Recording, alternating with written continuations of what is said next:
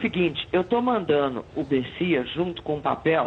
Papo de política. Quem manda sou eu. Eu tenho poder de veto ou você é um presente banana agora? O namoro com leva mais tempo acaba terminando num casamento sólido. Pessoal da técnica, vamos corrigir o problema do som. Então não é porque eu estou no meio de laranja podres que eu me contaminei. Glória a Deus! Tchau. Tchau, querida.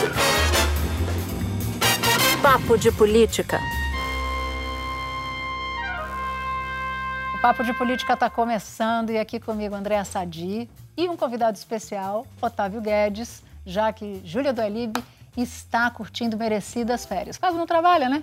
Bom, vamos falar aqui neste papo da profissionalização da campanha de Bolsonaro. O que, que é isso? Bom, o projeto é tirar o exército de Branca Leone da eleição passada e colocar uma tropa experiente, mais profissional, para tocar a eleição. Será que Bolsonaro quer essa profissionalização toda? Será que tem resistência? Carlos Bolsonaro, que estava num time e segue nesse, vai ficar com que papel?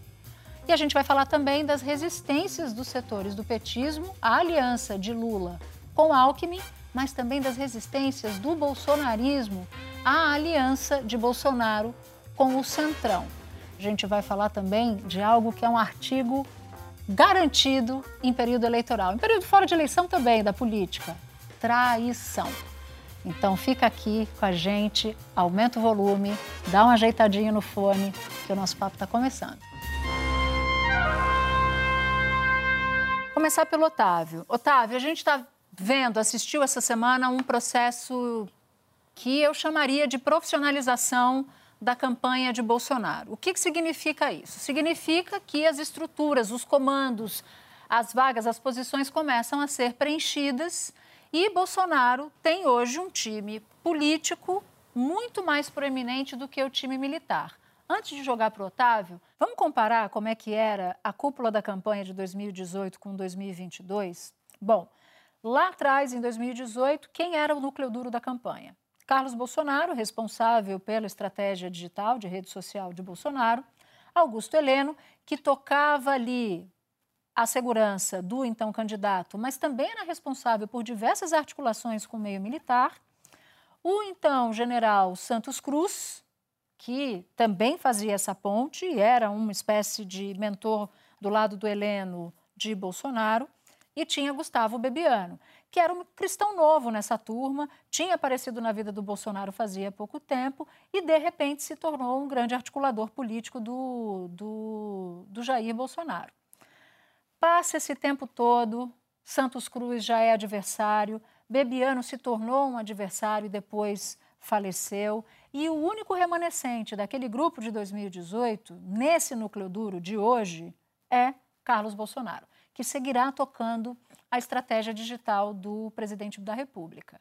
Mas quem é que está hoje ao lado de Bolsonaro?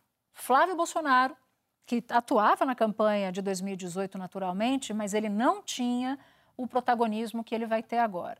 E Flávio Bolsonaro tem a incumbência de tocar a campanha, a campanha inteira, ser uma espécie de coordenador geral da campanha e fazer a ponte com outros dois políticos. Valdemar da Costa Neto, que é presidente do partido para onde Bolsonaro foi, e também Ciro Nogueira, presidente do Progressistas, PLPP, constituem o coração do Centrão.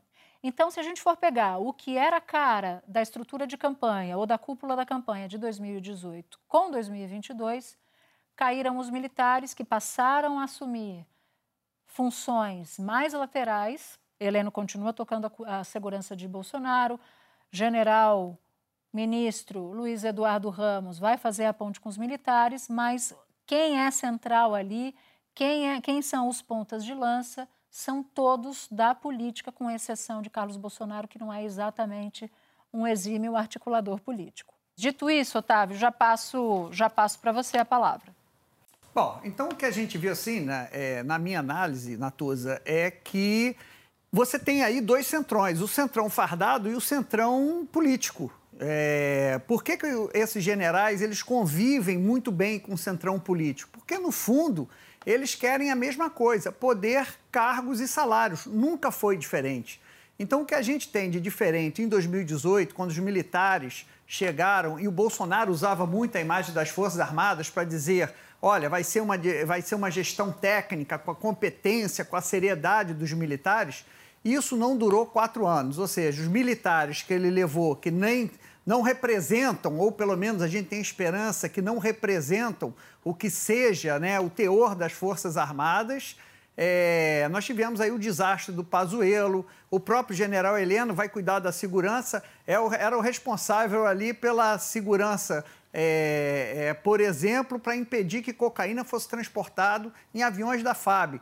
Então, os militares que chegaram com a banca toda em 2018, o Bolsonaro usou muito isso na, no seu discurso antipolítica, na verdade, mostraram ser o centrão fardado. Então, para mim, não faz muita diferença, não. Agora, diminui a importância do centrão fardado e entra o centrão político. O Bolsonaro, ele nunca disputou uma eleição majoritária, aquela que você tem que falar para todos. Ele sempre disputou uma, uma eleição proporcional. Ele fala para aquele cercadinho que é importante numa eleição proporcional. Garante você ser vereador, deputado estadual e federal. Em 2018, houve ali uma eleição atípica, 58 milhões pularam para o cercadinho do Bolsonaro, mas ele fazia aquela campanha proporcional voltada, pro, voltada ali para o seu cercadinho. E o que está acontecendo agora é que, na minha opinião, Bolsonaro continua na sua campanha proporcional, falando do seu cercadinho, e Ciro Nogueira e o Centrão vão ali tomar conta é, da eleição majoritária, tentar falar para um público maior e já escolheram ali o tom da campanha contra o PT, que eu sei que daqui a pouco a gente vai falar sobre isso. Pelo que eu entendi das conversas essa semana e pelo que eu entendi do, do que disse o Otávio, essa profissionalização da campanha do Bolsonaro, ela se dá muito mais no entorno do que no próprio presidente.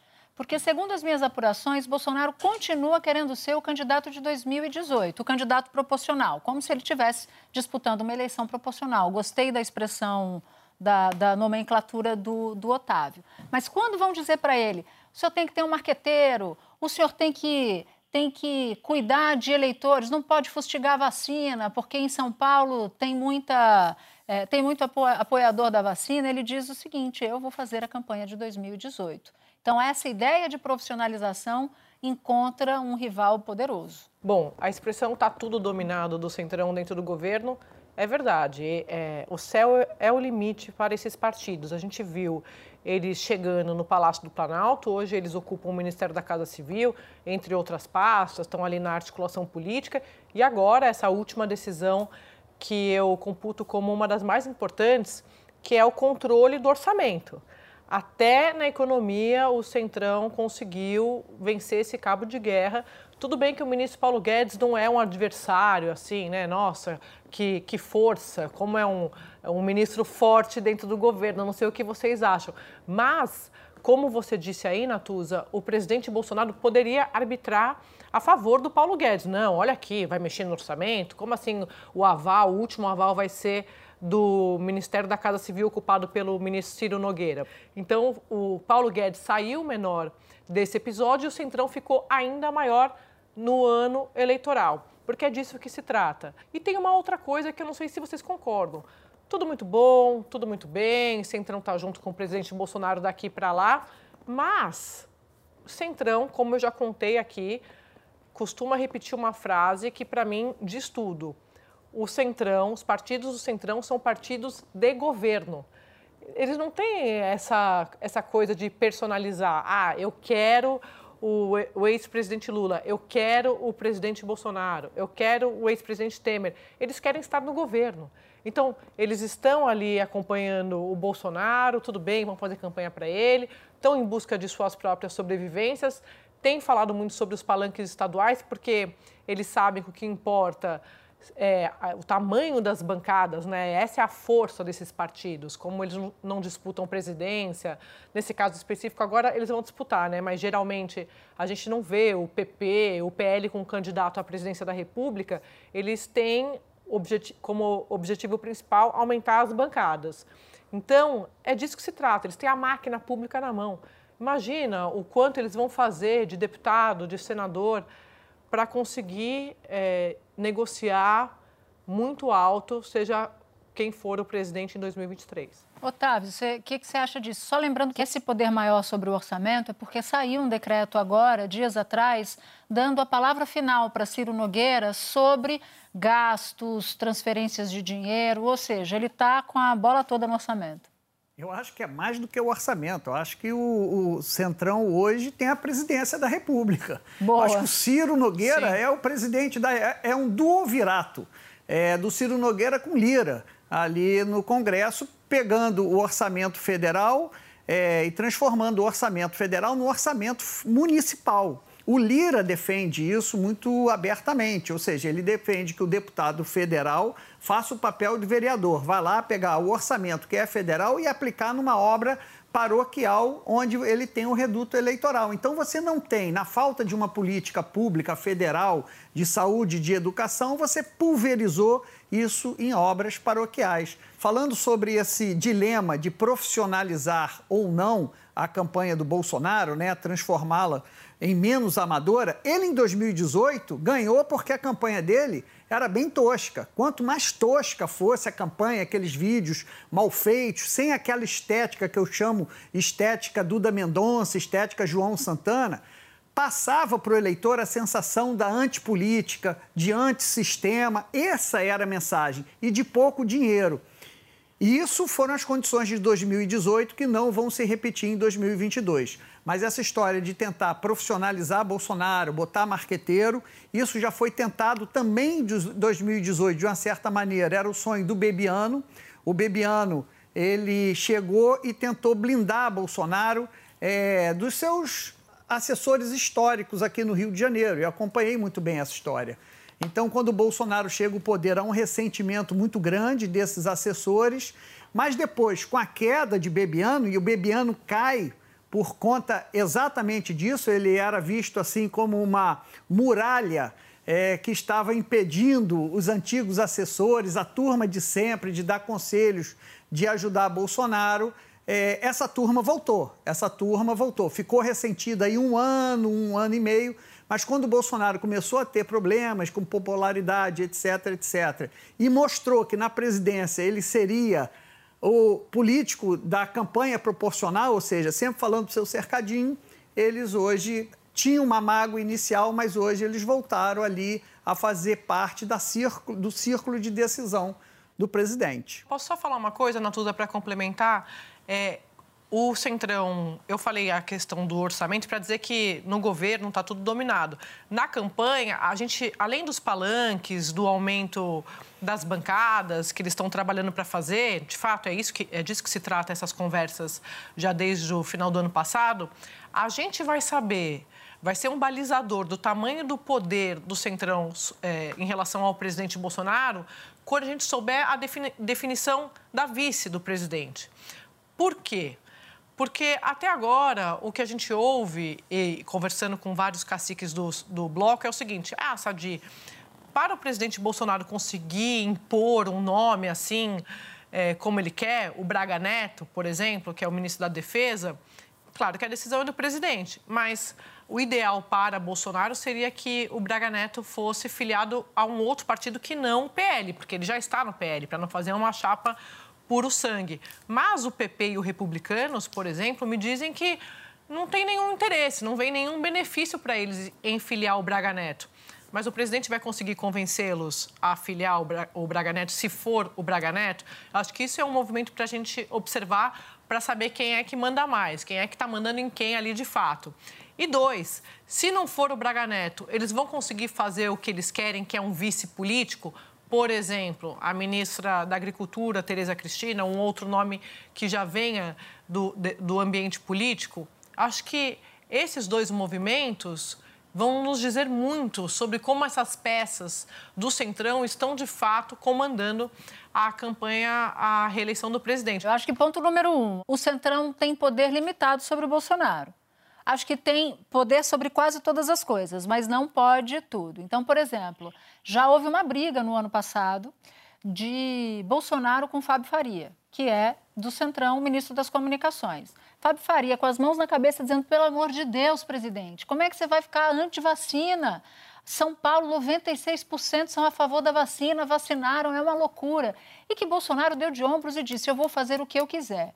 E uma declaração sobre marqueteiro, Bolsonaro disse assim numa conversa recente. Quem está na cadeira sou eu. Quem decide sou eu. Eu cheguei até aqui, não foi nenhum de vocês, sem ajuda de barqueteiro, portanto, eu vou seguir sem precisar de um.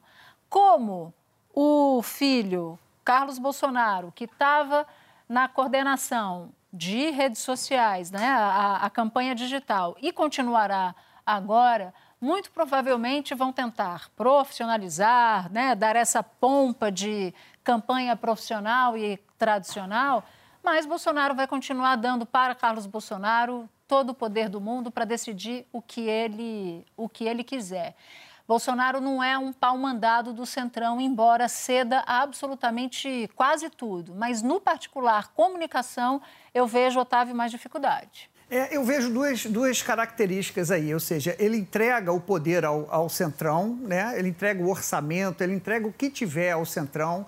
A grande vaidade dele não é ser presidente da República, a grande vaidade do Bolsonaro é ser comandante das Forças Armadas, pela história dele, por ter saído pela porta dos fundos, por ter sido humilhado pelos oficiais. Então você vê que ele não tem menor interesse em ser presidente, em estar nos eventos que precisa a figura de um presidente, nunca visitou um hospital, nunca foi ali na pandemia, até pela sua postura negacionista, mas ele não tem uma presença de presidente. Agora, se tiver a formatura do cadete do quartel de não sei de onde, ele está lá, porque o prazer dele, a vaidade dele é, voltar a um quartel, uma unidade militar, como comandante-chefe das Forças Armadas. Então, ele deixa o Centrão tomar conta desse, desse país. Essa é a minha visão, Natuza. Bom, eu quero falar de um outro assunto, que foi a entrevista que o ex-presidente Lula deu para sites e blogs de esquerda. E nessa entrevista ele deu uma série de, uma série de recados e falou muito de Geraldo Alckmin. Sinalizou que quer mesmo Geraldo Alckmin e que o projeto se for para ele se candidatar à eleição, tem que ser um projeto de governo, não pode ser um projeto de eleição e não se governa sozinho. É importante que se caminhe, como ele já fez, inclusive no passado, na eleição, na primeira eleição em que ele foi vitorioso, ele caminhou um pouco mais para o centro. Então, por que não ter aliados do campo mais conservador ao lado dele? Foram, essas foram as sinalizações. Mas eu queria que você ouvisse o trecho em que Lula fala especificamente de Geraldo Alckmin, que ao que tudo indica, está chegando muito perto de sentar ali na vaga de vice ao lado da chapa com Lula. O Alckmin saiu do PSDB e não se definiu para que partido ele vai. Ele é um homem que não tem partido hoje. E eu não defini a minha candidatura, então não pode ter nem candidato nem vice. É o óbvio. Tá? Eu queria dizer isso para ficar claro. A segunda coisa é o seguinte: eu não sou candidato para ser protagonista. Eu sou candidato para ganhar as eleições. Nós temos divergência? Temos. Por isso pertencemos a partidos diferentes. Temos visão de mundo diferente? Temos. Mas isso não impede que, se for necessário, que você construa a possibilidade das divergências serem colocadas num canto e você colocar as convergências no outro canto para você poder governar eu não terei nenhum problema se tiver que fazer uma chapa com o Alckmin para ganhar as eleições e para governar esse país.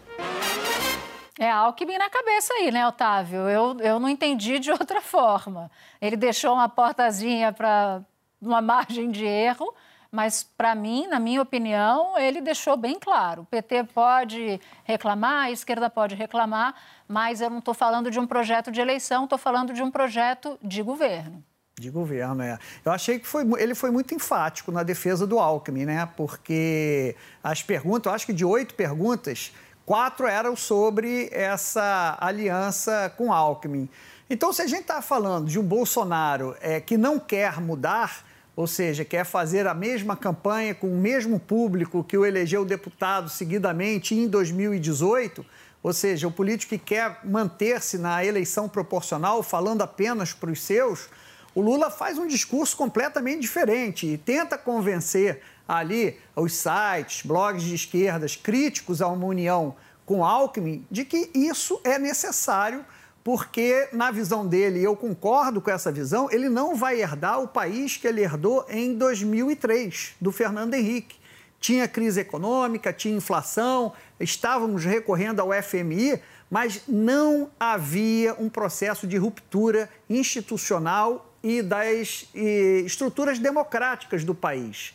Né? Ou seja, ele estava recebendo o país de uma empresa de construção e falou: olha, esse prédio que o Fernando Henrique está construindo, eu vou fazer um outro tipo de prédio. Né? Então, por exemplo, mas estava lá, fez o Bolsa Família, mas a semente estava no governo Fernando Henrique, nos programas sociais. Uma, de, de uma certa maneira, uma continuidade em algumas políticas e rupturas em outras. Mas era uma empresa de construção. O que o Lula vai pegar agora, em caso de vitória, na visão dele, é uma herança de uma empresa de demolição.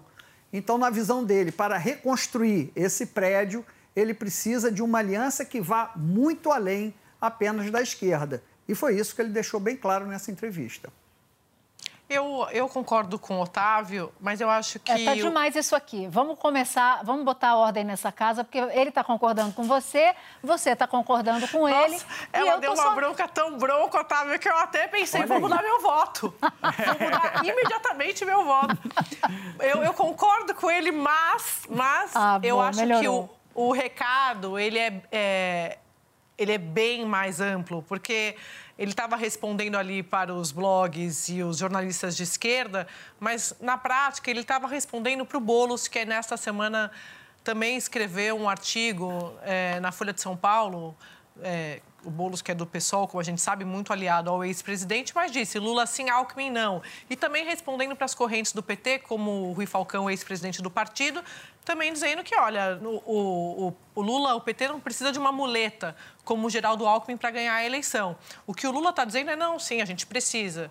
É, sim, a gente precisa de uma carta aos brasileiros, é, versão ocupada pela vice-presidência, né? sem ser uma, uma carta na prática. Escrita, né? Escrita uhum. na, na, área econômica. Porque o Alckmin, ele, ele cumpre esse papel, né? Não precisa o, o, a, o cara do mercado que olha, o empresário que olha, conhece o Alckmin, sabe? Que, que, o Alckmin vem do PSDB, saiu do, do PSDB, mas tem cara de tucano, tem DNA de tucano, sabe de, de tudo aquilo. E também tem um, um, outro ponto que eu acho que agora não é um problema, mas mais para frente pode ser, que é a pauta de costumes, né? Quando o bolsonarismo, esse que a gente falou um pouco antes, das redes sociais, essa turma do Carlos Bolsonaro começar a focar muito nisso, o Alckmin pode ser é, levantado, essa bandeira Alckmin pode ser levantada por esses setores do PT que defendem a chapa para dizer, mas como assim? O Alckmin é conservador. Você acha que o Alckmin, o Lula vai fazer alguma coisa com o Alckmin na vice?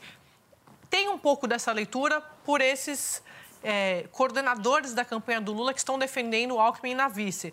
Vai funcionar? A gente não sabe. Vai ser usada essa carta? Também não sabemos, mas ele vai estar tá lá.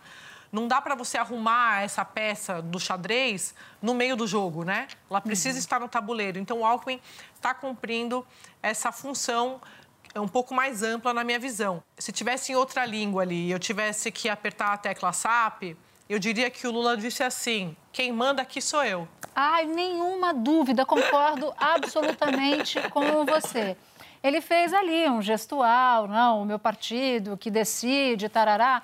Mas ele deu ordem unida ali. Não tenho, uhum. não, não tenho nenhuma Como ele fez dúvida. com a Dilma, né, Natuza? Quando Exato. ele escolheu a Dilma. Exato. É aquela. Eu finjo que eu estou te ouvindo, mas no fim das contas eu vou fazer exatamente o que eu quero nessa história toda. A gente já tinha falado num papo passado, acho que não foi o anterior, foi o anterior do anterior, que Lula ia querer colocar teto de gasto, o debate todo, no seu campo, onde ele joga com alguma desenvoltura.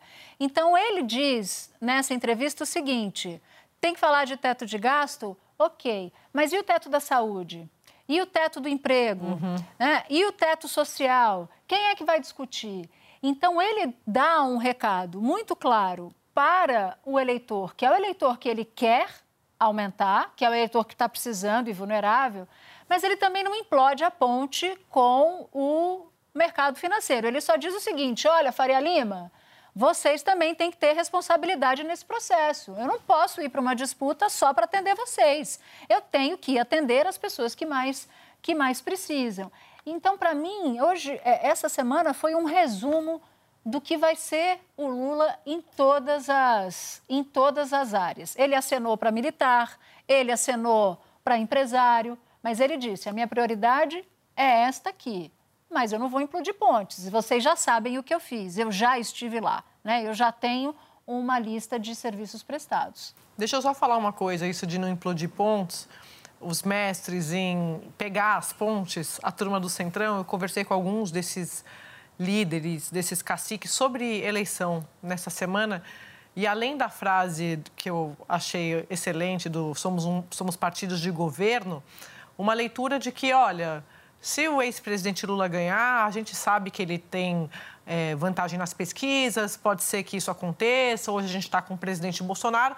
O nosso problema não é o Lula, o nosso problema é o entorno do Lula, que eles chamam desse, do, do, da turma do PT, que já ocupou é, postos, cargos importantes, como Gleisi Hoffmann, que é presidente do PT hoje, já foi ministra da Casa Civil, e eles citaram de forma específica, e me chamou a atenção, o Aloysio Mercadante, que também foi ministro da Casa Civil, uhum. E está na articulação do programa de governo dessa pré-campanha do Lula, e também, você falou da Faria Lima, eu lembrei do Guido Mantega, que foi ministro da Economia, enfim, a grande figura da área econômica dos governos do PT. O Mantega, a gente já falou aqui, escreveu aquele artigo que todo mundo disse que não foi em nome do PT, mas é, muita gente entendeu dessa forma. E a turma do Centrão não gostou. Disse assim: olha, o Lula pode ganhar a eleição, se isso acontecer de fato, óbvio que a gente vai sentar para conversar com eles. A gente já foi do governo Lula tal, mas a nossa grande dificuldade é lidar com esse entorno. Até porque muita coisa não vai retroagir, ouvir isso de um cacique. Inclusive fazendo a leitura de que o Congresso, na visão deles, deve permanecer um Congresso com uma, um perfil de centro-direita. Não sei o que vocês acham.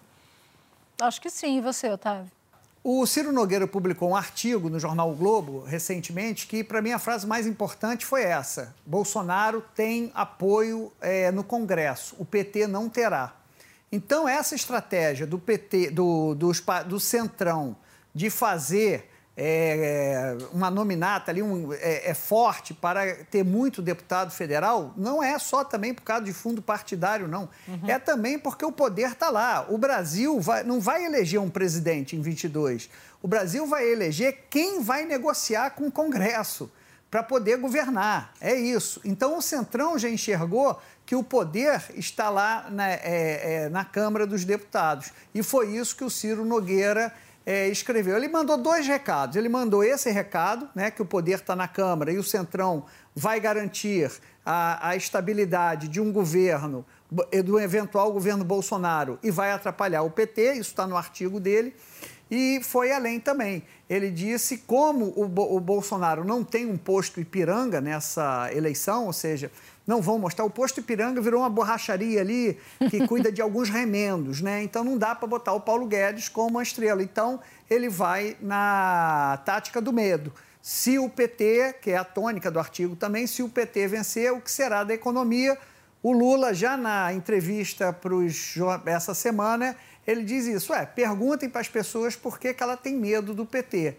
E mostrou os números do governo dele, que, segundo palavras dele, ajudou os ricos e os pobres.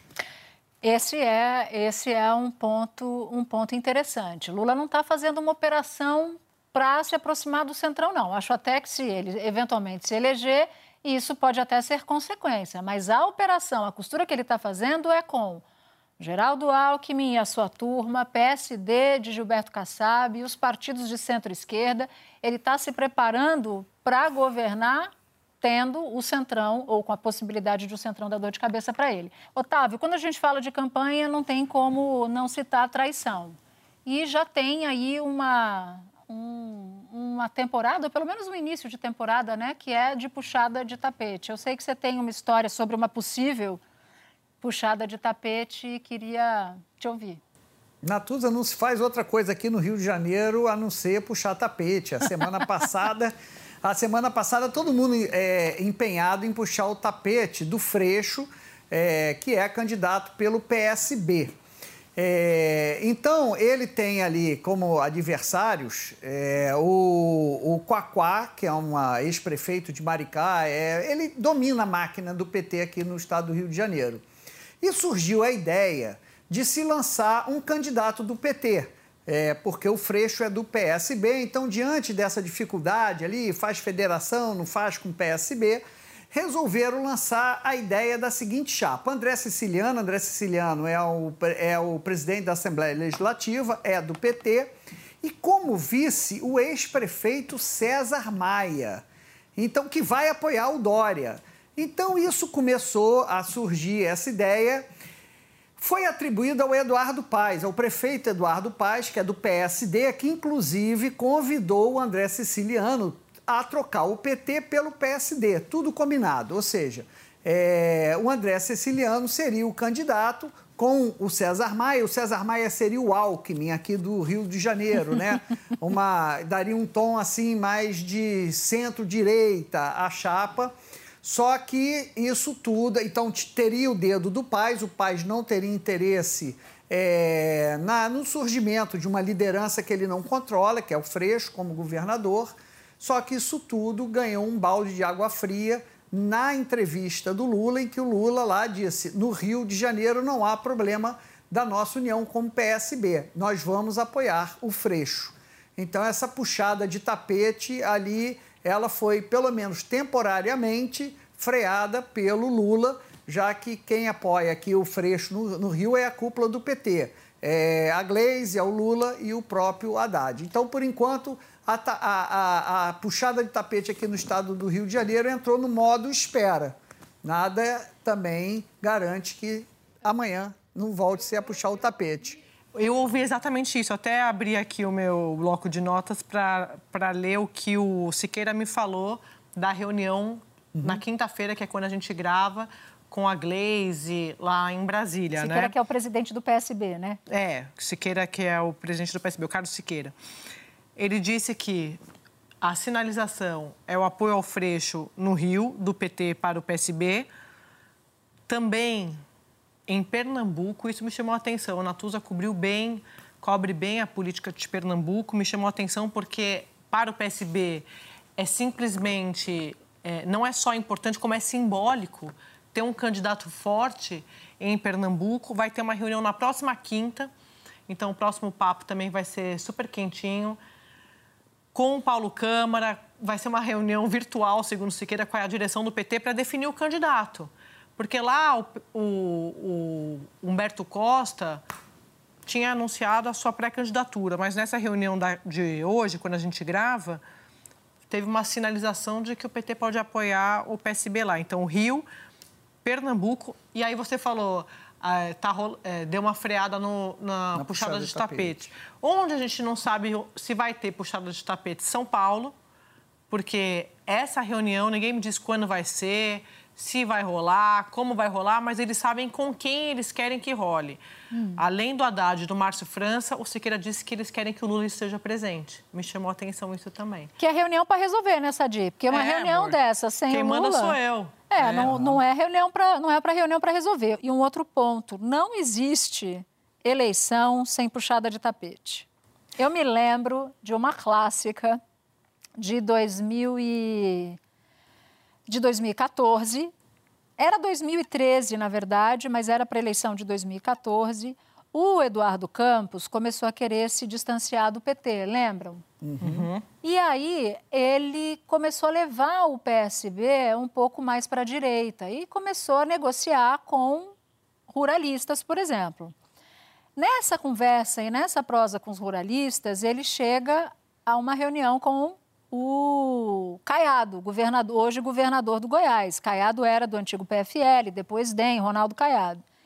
E o Ronaldo Caiado se encantou com, com, com o Eduardo Campos. Falou: tá tudo certo, vamos fazer uma aliança, o agronegócio vai com você e tal. De repente, aparece uma Marina Silva dando sopa para vice do Eduardo Campos. E aí, filho, o agronegócio ficou para trás, o Caiado foi deixado na mão, e quando a notícia veio à tona de que a Marina seria a vice de Eduardo Campos, eu fiz uma entrevista, na época eu estava na Folha de São Paulo, como Caiado. E o Caiado me deu a seguinte declaração, que para mim é emblemática das traições. Minha filha, eu fui atropelado por um carro a 200 quilômetros por hora e não consegui nem anotar a placa. Era o tamanho da, da puxada de tapete que o Caiado levou do Eduardo Campos. Fechando esse bloco de PT e PSB, tem Espírito Santo, né, que é o Casa Grande e o Contarato, e aí o PT estaria disposto a abrir mão ali de uma eventual candidatura do Contarato. E no Rio Grande do Sul, o PT lançou o Edgar Preto, mas também é, em nome ali de uma, de, uma, de uma aliança que favoreça o Lula, o PT abre mão desse nome com tranquilidade para apoiar o candidato do PSB, que é o Beto Albuquerque. Mas dito isso, acabou o momento do papo, eu quero ir para a trilha.